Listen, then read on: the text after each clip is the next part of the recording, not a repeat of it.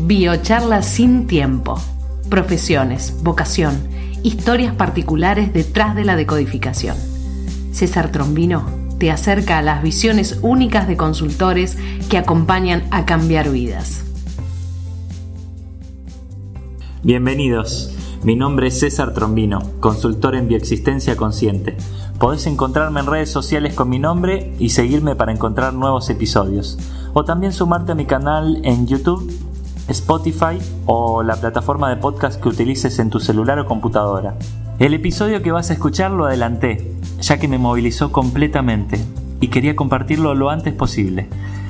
Todos los casos que ella comparte de sanación de animales a través de la decodificación son emocionantes y transmitidos desde el amor profundo a esos seres maestros.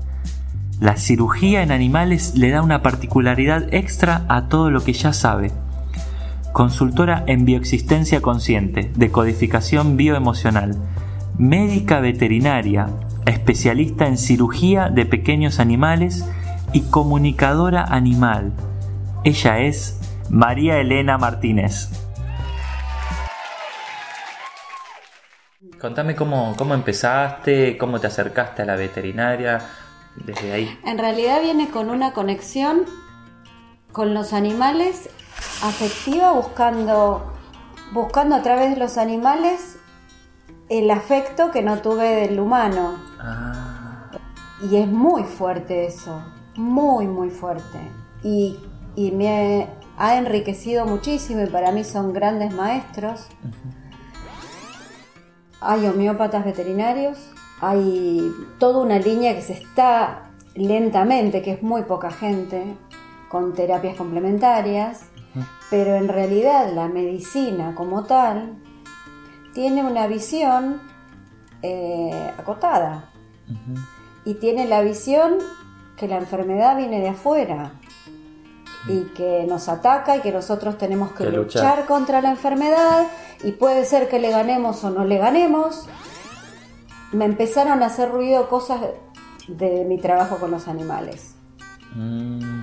Por ejemplo, aparecían siempre es muy común y eso y eso es tradicional entre todos nosotros los colegas que siempre decimos los los casos vienen de apares ah, oh qué casualidad los casos vienen de apares cómo es eso a ver desarrolla un poco vienen eh, dos problemas cervicales altos, vienen dos tumores de vaso, ¿entendés? ¿De la misma persona? No, de dos, dos pacientes con la misma patología. Esa es una de las raras coincidencias.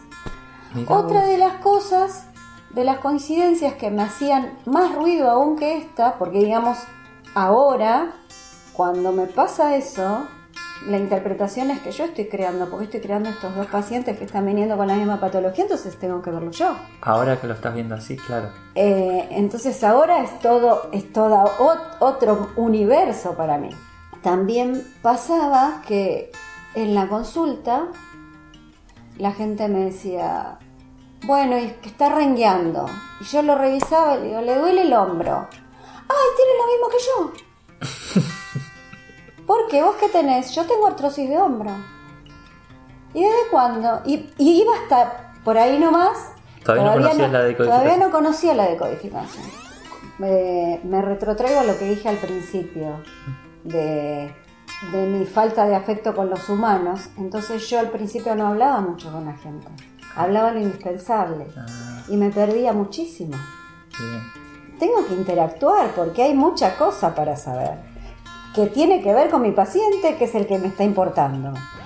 Ellos nos muestran cosas que si nosotros podemos leerlas, que son cosas nuestras para decodificar en nosotros. Y eso es maravilloso y eso no quiere decir que ellos estén digamos, siendo la, primera barrera como para que la enfermedad que nos ataca, porque si no seguir pensando lo mismo.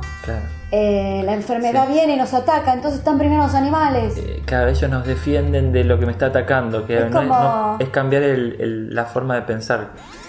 Yo hago una cosa que es, de alguna forma, si bien es para curar, es muy invasivo.